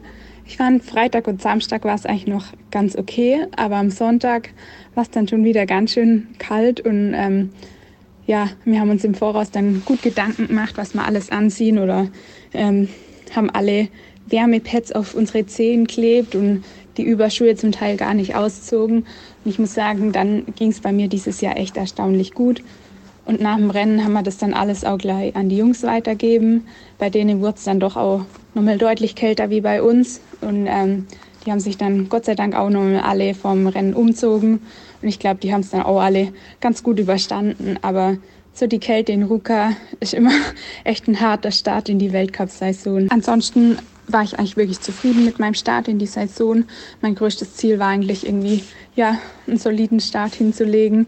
Und ich glaube, gerade mit den jetzt zwei Distanzrennen ist mir auf jeden Fall gelungen. Klar, beim Sprint ist dann doch immer wieder ärgerlich, wenn es dann so knapp nicht für die Top 30 reicht. Aber ja, die Saison ist nur lang genug und ich glaube, dass die Richtung auf jeden Fall stimmt. Und auch so das gesamte Team war, glaube ich, vor allem mir Mädels sehr zufrieden. Und ähm, die Jungs, ich denke, das wird jetzt von Woche zu Woche auch noch mal besser. Das sagt Pia Fink über den Auftakt in Ruka. Finzi Juli, was habt ihr von den Langläufern verfolgen können? Was habt ihr mitbekommen?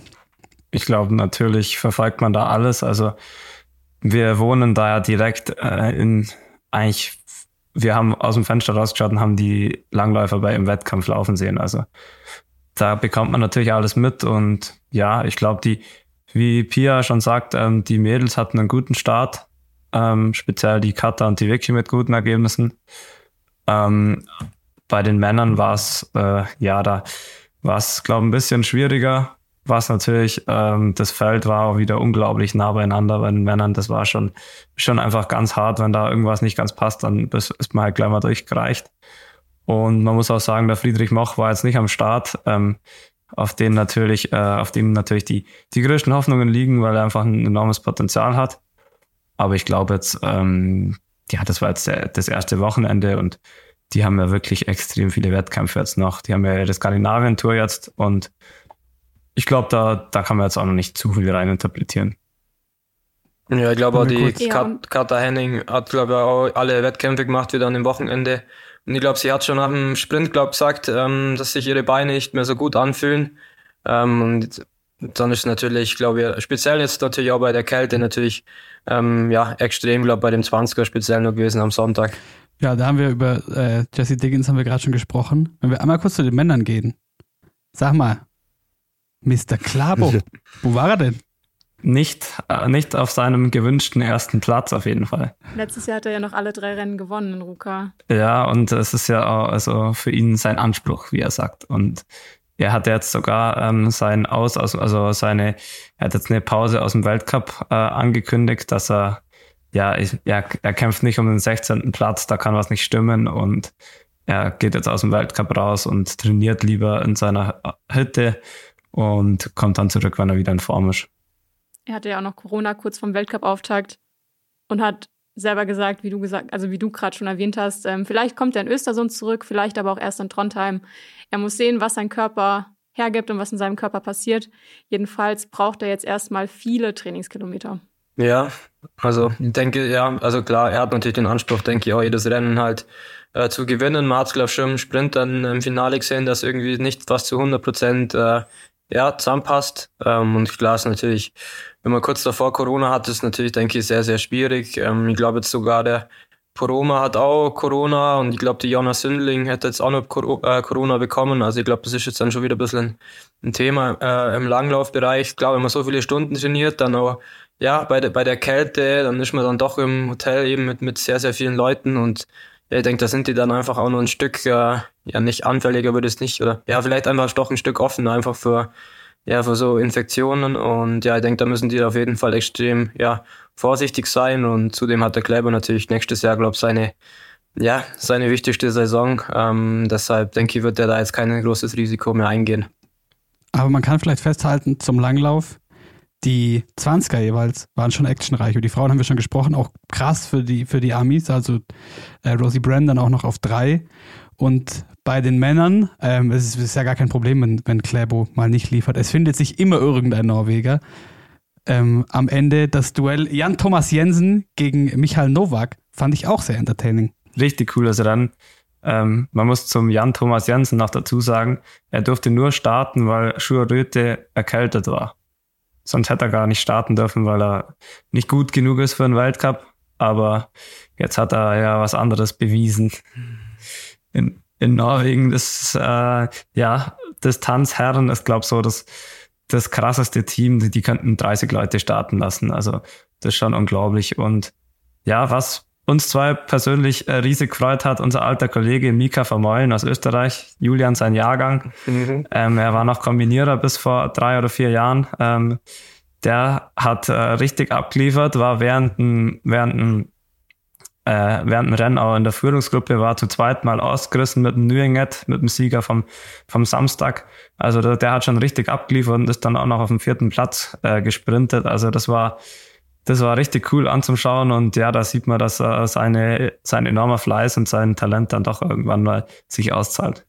Ja, es war, es war ziemlich perfekt. Das war, die sind, glaube ich, in die letzte Runde oder in die vorletzte. Ähm, dort hatten wir dann gerade unseren, äh, oder waren wir kurz vor unserem Wettkampfsprung, also haben wir die, die Herren eigentlich gerade noch gesehen, ähm, wie sie am letzten Anstieg hoch sind. Und ja, ich glaube immer was, oder ist immer ja ziemlich krass, da die, die Herren zum sehen, wie es da den letzten Anstieg dann, dann hochgeht. Und nee, also war auf jeden Fall sehr cool und sehr spannendes Rennen. Ich glaube, jeder, der, der die Runde in, in äh, Kusamo kennt, ähm, dieser letzte Anstieg, das ist schon was ganz Besonderes. Auch bei uns sind da, wenn, wenn mehrere zusammen sind, äh, coole Sprintentscheidungen. Aber ja, man hat es auch wieder gesehen, wie die Männer da hoch sind. Das war schon äh, also unglaublich. Äh, das sind äh, ja, das sind schon brutale Leistungen und ja, das ist, das ist einfach, wenn man das live vor Ort sieht, das ist schon nochmal, nochmal was anderes. Das, das macht schon Eindruck. Ja, und für Mika Vermeulen ganz kurz, ich habe das nur so am Rande mitbekommen, aber glaube ich auch ganz gut, weil der sich, glaube ich, schon so ein bisschen hat nachsagen lassen, ein bisschen Österreich, okay, der hat immer die Klappe offen, liefert bisher aber nicht so krass. Also er kam so von medialer Seite wohl teilweise. Und dann tut sowas natürlich äh, sehr gut, ja, so Ergebnis. Definitiv, aber man muss auch dazu sagen, er wohnt jetzt in Lillehammer und trainiert da in einer Trainingsgruppe. Und ja, ähm, klar, in Österreich das Langlaufteam, das wurde in den letzten Jahren immer kleiner und kleiner. Ich glaube, da war das dann für ihn schon die richtige Entscheidung, da wirklich auf eigenen Füßen zu stehen und dann ja, ähm, das konsequent anzugehen. Und ich glaube, wenn man in Lillehammer wohnt, hat man einfach die besten Trainingsbedingungen und ja, das, das, das sieht man jetzt. Und ja, wen es interessiert, äh, wer ein bisschen mehr erfahren will über ihn und seine Trainingssituation, kann sich mal seinen äh, neuen Podcast anhören, der ähm, Skirius Problems heißt er. Und ja, das war Cross-Promo. Ja, es ist, es, auch schon angehört. es ist sehr entertaining auf jeden Fall. Und ja, ähm, ich glaube, da, da erfährt man auf jeden Fall über die norwegische Langlaufszene einiges, falls, falls es ein paar Nerds gibt, die das interessiert. Besonders erfolgreich war ja auch das Wochenende für die deutschen Skispringer. Ähm, ich fand die Aussage von Andy Wellinger nach dem Wochenende ganz amüsant, der gesagt hat, ja, eigentlich waren wir vor Ruka alle so auf demselben Niveau und wir wussten nicht ganz, ob das jetzt ein gutes Zeichen ist oder ob das einfach nur heißt, dass wir halt alle weit weg sind. Aber es hat sich ja zum Glück das Gegenteil herausgestellt. Was habt ihr damit bekommen? Ja, also es war schon ähm, brutal. Wir haben uns ja auch äh, die, die Quali angeschaut, wo, wo der Wellinger auch schon gewonnen hat. Also das waren schon überragende Sprünge. In dem ersten Wettkampf war es ja ein richtiger deutscher Block eigentlich. Das war ja eine deutsch-österreichische Meisterschaft schon fast. Ähm, und sie sind einfach auch Pius Paschke, also an der, man braucht eigentlich gar niemanden so extrem rausnehmen, die sind alle einfach richtig, richtig gut gesprungen. Ähm, ich denke, es war auch einer der besten Spezialsprungwettkämpfe, was es so gibt eigentlich. Also man sieht selten so viele Leute, sagen jetzt mal, so cool über Hillside springen. Alle mit äh, perfektem, äh, perfektem Telemark. Und natürlich von den Deutschen war äh, natürlich mannschaftstechnisch natürlich schon überragend. Ähm, natürlich auch viele Leute, wo sich jetzt zurückgekämpft haben, ein, Stefan Laie, ein Pius Paschke, ein Martin Hamann, ähm, auch ein Junge jetzt mit dem äh, Philipp Raimund, wo da natürlich dabei ist. Ähm, und auch natürlich der Andi Wellinger, die wo alle wieder drauf aufzeigt haben, dass sie natürlich wieder wieder voll da sind und es war auf jeden Fall sehr schön anzuschauen. Also die Sprünge sahen alle richtig, richtig, richtig gut aus. Ähm, da gab es eben nur den einen Österreicher, der einfach auch nochmal in einer anderen Welt unterwegs war. Ja, also ich fand's auch, also ich hätte, ich habe schon gedacht, dass die, die deutschen Staaten in Kusama meistens ganz gut rein, also, also sind in Kusama immer ganz gut, auch wenn das jetzt nicht der Start war. Aber dass es so geschlossen, so stark sind, das war richtig beeindruckend. Das fand ich schon ja, das war, war cool anzuschauen und also auf jeden Fall, was ich, was mich extrem gefreut hat, Pius Paschke, erstes Podest mit äh, 33. Also das ist was, eine richtig coole, coole Geschichte. Und auch von Martin Hamann hat es mich gefreut und, und auch von Stefan Laie, die einfach, ja, die letzten Jahre war das Team im Spezialsprung schon dann immer so ein bisschen, ähm, da hat sich dann immer nicht so viel getan von den, von den Athleten, wie durchgemischt wurde. Und das war einfach, ja, cool zum sehen, dass da, dass da die wieder richtig dabei sind und auch ja um, um Sieg und die vorderen Plätze mitspringen können als geschlossene Mannschaft. Ich glaube, da, da haben die, da haben sie richtig äh, gut gearbeitet. Ja, vor allem gerade die Jungs, also die haben ja äh, noch eine, eine halbe Weltreise hingelegt, quasi auf dem Weg jetzt dahin. Oder ich glaube sogar im, im Herbst jetzt noch Conti Cups in Übersee gesprungen. Also das war ja irgendwie auch eine ganz wilde Reise vom, von letzter Saison jetzt dahin. Sehr schöne Geschichte. Ja, ich glaube, das waren alles halt auch so äh, Qualifikationswettkämpfe, äh, wo sich natürlich auch ein, ein Pius oder glaube ein Stefan da, da äh, zeigen müssen, aber also man hat auf jeden Fall gesehen, sie haben sich auch verstärkt, eben mit dem Ronny Hornschuh ähm, und dem Andi Mitter natürlich oben mit drin und ich denke, die zwei haben natürlich dann auch, ähm, Stefan Honga hat denke ich auch ein bisschen, bisschen geholfen, einfach die von unten wieder schön eigentlich aufzubauen und jetzt natürlich mit so einer geschlossenen Mannschaft und so einer geschlossenen Stärke dann an Kusam am Platz stehen und mit dem Ergebnis ähm, kann man da glaube ja, also sehr zuversichtlich auf jeden Fall äh, weiterfahren nach Lillehammer. Und ich glaube, die Nominierung der Mannschaft, äh, was ja schon ein Thema war, dass äh, Markus Eisenbichler nicht nominiert wurde. Ich glaube, die, die Fragen dazu, die sind jetzt alle beantwortet. Ja, das auf jeden Fall. Ich wollte sagen, nur einmal noch, noch kurz die Statistik am Samstag, das Springen. Von den Top 12 sechs Deutsche, vier Österreicher, ein Japaner und ein Slowene. Aber das ist schon, schon eine Ansage. Und die, die nächste Frage ist, ähm, kriegt Stefan Kraft diese Saison vielleicht äh, über, se über seine Karriere betrachtet, vielleicht irgendwie mal in dem Ausmaß den Respekt, den er verdient? Weil das, ich finde das schon, das könnt ihr natürlich deutlich besser beurteilen, aber über so eine lange Zeit trotzdem auch in schlechten Saisons trotzdem immer wieder brutale Sprünge dabei zu haben, diese Konstanz, ich im Skispringen so nirgendwo gesehen. Über so eine lange Zeit. Ich glaube, dass, wie du schon sagst, er kriegt die, er natürlich kriegt er Anerkennung, aber vielleicht nicht, die er verdient, weil er hat jetzt 100 Proteste oder 101, ich weiß nicht, was am Sonntag das war. Das 100. Und er hat, er hat einfach, äh, ja, alles gewonnen und äh, vor allem er ist Weltrekordhalter und 100 Protests also ich glaube, da, da muss man ihn mit den Größten des Sports äh, jetzt schon also, also rechnen. Äh, ich glaube, da, da gibt's gar keine Diskussion, wenn man jetzt äh, einfach nur auf die Statistik schaut. Und ich glaube, da haben viele natürlich einen Gregor Schlierenzauer oder so im Kopf, wo halt dann vielleicht noch mehr Siege hat. Aber ich glaube, diese Konstanz im Skisprung ist einfach was, was es nicht gibt normal. Ähm, ich denke, eine, eine Sportart, die von einem Jahr aufs andere sind oft mal ganz andere Athleten vorne ich glaube, das, das gilt schon anzuerkennen und ich glaube, da kann man nur einen Hut davon ziehen und er ist auf jeden Fall schon eine lebende Legende. Ja, auf jeden Fall. Thema Legenden, noch was fürs Herz. Wer hat am Sonntag den Wettbewerb eröffnet? Mika Ahonen. ja, und, und äh, dein, dein Hero, Simi Aman, Sie mir Kam im zweiten wieder. Durchgang. Hallo! Ja. Und er springt immer noch wie 2010. Ich finde, das müsst ihr mir noch kurz erklären, wie das funktioniert. Der passt sich ja vom Stil her nicht an, oder? Der springt immer noch wie, ja, Vancouver. Wie funktioniert das? Ja, ich glaube, er ist da ähm, ne, ne ex extremer, extremer Tüftler halt und ich glaube, ihm macht's halt einfach, einfach Spaß. Ähm, ich glaube, er hat einfach Lust, da mit, mit der Truppe, mit den Schweizer Skispringern da einfach eben mit dabei zu sein. Ähm, die haben natürlich auch wieder ein ganz, ganz cooles Team. Jetzt der Gregor, de, Gregor de Spanten oder ähm, jungen Remo Imhof ähm, natürlich. Ähm, und ich denke, er hat halt da einfach, einfach nur Lust, da bei- beim Weltcup-Zirkus dabei zu sein und tüftelt, glaube nach wie vor noch an seinem Schuh rum. Ähm, aber wie wir sehen, wird er ja immer wieder, wieder belohnt und solange es ihm natürlich viel Spaß macht, ist er, glaube ich, im Weltcup-Zirkus ein sehr, sehr, sehr gesehener Sportler. Ja, und er nimmt es ja selber auch mit Humor. Ich glaube, er hat vor der Saison gesagt, ja, ich bin quasi der einzige Amateur im Weltcup. Also Skispringen, auch wieder Action. Das, was mir jetzt sonst noch aufgefallen ist, äh, bei wem es noch überhaupt nicht läuft, sind die Polen. Da sieht es irgendwie gar nicht so gut aus, gerade. Ja, das ähm, haben wir uns auch gedacht. Ähm, speziell ja Kamil Stoch, ähm, also war jetzt bei mir extrem auffällig. Ähm, den, oder den Sprung habe ich eben ein paar Mal gesehen. Ich fand, und ich fand eigentlich auch, dass er gar nicht so schlecht immer aussah, aber irgendwie kommen sie nicht aufs Weite. Und David Kubacki fliegt nicht so richtig weg, wie es ja die letzten Jahre waren. Piotr Süler auch nicht. Ähm, ich glaube, äh, ja, der, der, der Trainer, der Tom hat auch schon gesagt, dass es ein sehr schwieriges Wochenende für ihn war. Ähm, ja, ich glaube, die haben da auf jeden Fall nur was zum tun, aber ich denke, die haben auch den vollen Fokus dann natürlich ähm, ja, auf die Vierschanzentournee. Ähm, und ich denke, bis dahin äh, ist noch ein bisschen Zeit und da werden sie sich, denke ich, gut darauf vorbereiten. Und da bin ich mir relativ sicher, dass da ähm, speziell auch mit den Polen äh, wieder zu rechnen ist. Ja, die Frage ist, ob mit den Deutschen zu rechnen ist oder ob wieder nach Engelberg Schluss ist. Aber da wollen wir jetzt mal noch nichts, äh, nichts verschreien. Jetzt warten wir erstmal ab, was bis Engelberg passiert und dann, Das stimmt, ja. Bis dahin kann er schon. Dann. dann werden die. Medien auf jeden Fall wieder genug, genug Druck machen.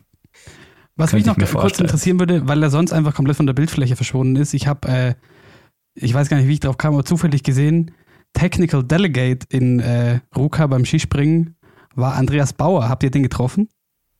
Ja, also ich habe ihn beim, beim Essen im, im Hotel getroffen und ja, er ist eben eben von der FIS als technischer Delegierter immer wieder mit dabei, steht quasi oben mit, mit auch, äh, bei den Trainern. Ähm, ich denke, da greift die FIS halt einfach auf eben viel Erfahrung halt zurück. Er war auch schon bei etlichen Springen dabei, hat eigentlich schon, glaube alles erlebt, was man im Skispringen so erleben kann und ja, ist natürlich äh, schön, denke ich, wenn man immer wieder ein heimisches Gesicht auf den, auf den äh, Weltcup-Stationen sieht. Ja, da, da freut man sich und ich glaube, er, er macht es auch gern. Er ist da einfach wieder gern dabei in dem Weltcup-Zirkus und ja, also das ist, glaube ich, einfach ein cooler Job und das sind einfach schöne Orte, wo er dann dabei ist, so wie jetzt in, in, in, in Kusamo. Ich glaube, da, da, wenn man die Bilder gesehen hat, da, da wäre jeder gern dabei und da als Techniker, technischer Delegierter ähm, hat er da auf jeden Fall, äh, auf jeden Fall alles im Griff. Sehr gut. Sehr gut. Ja, äh, das äh, bringt uns noch dazu, aber das werden wir dann nächste Woche wahrscheinlich eher besprechen, äh, dass bei den weiblichen äh, Skispringerinnen äh, schon wieder äh, was los ist. Es gibt schon wieder einen neuen Bundestrainer. Oder das heißt schon wieder, jetzt den, den zweiten nach Andi Bauer, aber das besprechen wir dann vielleicht nächste Woche, wenn die dann auch springen. Wir haben festgehalten, alle Extremitäten sind noch dran. Es ist nicht zu kalt. Ihr seid alles in allem ganz zufrieden und könnt es auch sein, auch wenn es zum ersten Mal seit langer, langer Zeit keinen Podestplatz gab in Ruka. Ja, da, da fällt mir übrigens gerade noch was ein, wo du Ruka und Kalt gesagt hast. Ich erinnere äh, mich gerade an den Folgentitel von vor zwei Jahren. Da war es nämlich noch kälter. Da hieß, hieß Kalt, kälter, ruhkalt. ganz genau. Ja.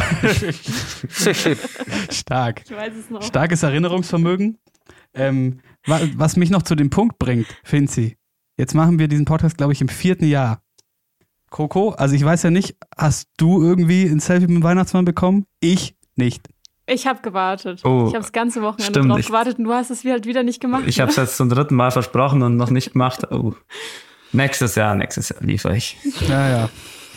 Aber Enttäuschung, Finzi. Da arbeiten wir noch dran. Nächstes Jahr probieren wir es wieder. Bevor wir diese Folge jetzt schließen, müssen wir natürlich noch mal kurz über den deutschen Biathlon-Erfolg am Wochenende sprechen. Ah, selbstverständlich. Entschuldigung. Klar. Habt ihr da was mitbekommen oder habt ihr irgendwas live gesehen oder nachgeschaut? Ja, also der, wie gesagt, bei uns in der, wir haben in einer Hütte zu dritt gewohnt, der Juli, der Manu Feist und ich, da läuft natürlich der Fernseher den ganzen Tag und da läuft Wintersport, ist eh klar. Und da haben wir das natürlich mitbekommen. Und also Roman Rees und Justus Strelo, das, äh, also Chapeau, ich glaube, das, ich weiß nicht, ob äh, ich der Einzige war, der das vielleicht nicht ganz für Möglichkeiten hat, dass das jetzt so schnell geht mit einem Weltcup-Sieg. Aber ja, allen Respekt. Ich glaube, äh, das war ein ein richtig cooles Wochenende für sie und ja, was, was Einmaliges.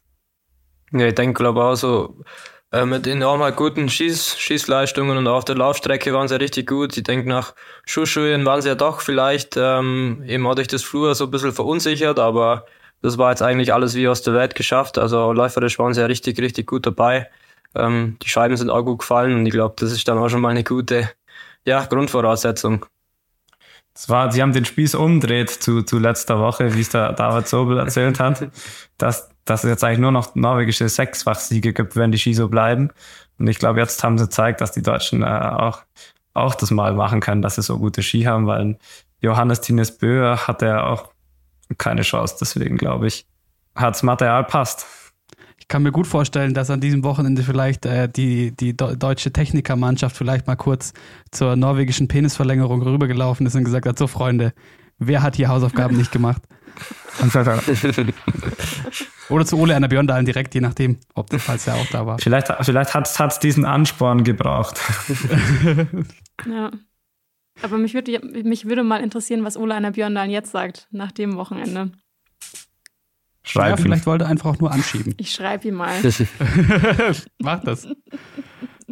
Ja, und natürlich, äh, also zwei Sachen noch. Mich hat am Samstag schon, ähm, war ich beeindruckt, äh, Coco, du kannst vielleicht nochmal besser einordnen, äh, von äh, Philipp Navrat, der kurzfristig die äh, Mixed Staffel gelaufen ist und der im Sommer sich noch eigentlich verletzt hatte, Bänderriss und Mittelfußbruch und dafür aber crazy Laufleistung gezeigt hat.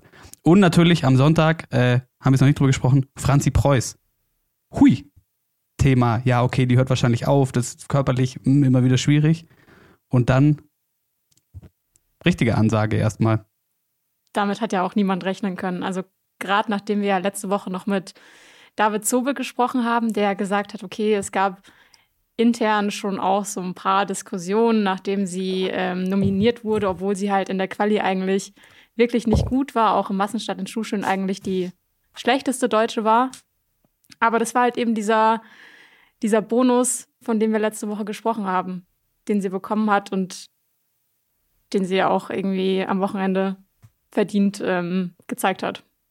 Ja, ich denke, bei so Sportlern, wo schon länger dabei sind, die glaube, die können dann sich halt einfach noch mehr, wenn es dann um richtig was geht, dann können sie sich einfach noch mehr richtig pushen und ich denke, das hat sie auf jeden Fall gezeigt und ja, verdient da gelandet. Ja. Wie geht's denn jetzt bei euch die nächsten Tage weiter? Ja, wir genießen jetzt äh, den Schnee, der gerade vom Himmel fällt, in Oberstdorf noch und am Donnerstag fliegen wir dann äh, nach Lillehammer. Da stehen am Wochenende zwei Weltcups an und da bleiben wir dann noch äh, ein paar Tage zum Training. Und ja, äh, da genießen wir das Essen vom Uli wieder. Ähm, unser Koch, der auch schon im Podcast hier zu Gast war. Und ja, da, da freuen wir uns natürlich drauf und ich denke, danach äh, steht dann der Weltcup in Ramsau an. Das ist für mich natürlich auch ein Highlight. Dazu noch eine Frage an den Juli. Musstest du schon irgendwie anstrengende Interviews geben, seitdem es deine Schwägerin auch offiziell äh, deinen Nachnamen trägt und, die, und dadurch vielleicht Medienvertreter äh, irgendwie eine Verbindung herstellen? Oder bist dir das bisher noch erspart geblieben? Ja, bei der Einkleidung gab es schon das ein oder andere äh, Interview, ähm, wo ich dann doch ein bisschen auch verwirrt war oder die Journalisten, glaube ich, auch verwirrt waren und ich dann gleichzeitig auch verwirrt war. aber ja, ich glaube, die Verwechslung, das wird nur, das wird nur ein paar Mal, ein paar Mal vorkommen, aber ich verweise da immer wieder auf meinen Bruder, also das, das kriegen wir relativ gut hin.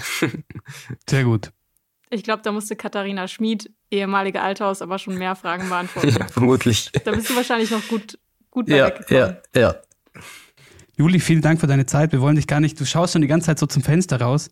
Siehst du, du willst ganz dringend äh, in den Schnee. Wir wollen euch nicht Auf länger aufhalten. Dringend, dringend mal das Gesicht in den Schnee halten. Sehr gut. Genau. Dann macht es doch. Danke für deine Zeit. Ja, vielen Dank. Und dann hören wir uns nächste Woche. Und vielleicht findest du ja den Weihnachtsmann auch in Lillehammer. Wer weiß, Vinci. Ich mache ein Zeichen mit dem Uli, das zählt auch, glaube ich. Das zählt auch, ja. Das, das ist unser, un, unser Weihnachtsmann. Liebe Grüße an der Stelle mal wieder. Vom Kaiserschmarrn am Sonntagabend schicke ich ein Bild durch. Sehr gut. Da freuen wir uns drauf. Sonst, wenn ihr uns was mitzuteilen habt, schreibt uns gerne eine E-Mail an team.shehappens.de oder meldet euch auf insta at she.happens und ansonsten äh, freuen wir uns natürlich auch immer, wenn ihr uns da, wo ihr uns hört, folgt, abonniert, wie auch immer oder ein paar Sterndl verteilt, falls euch danach ist. Wir sagen vielen Dank fürs Lauschen und bis nächste Woche. Ciao. Ciao. Ciao.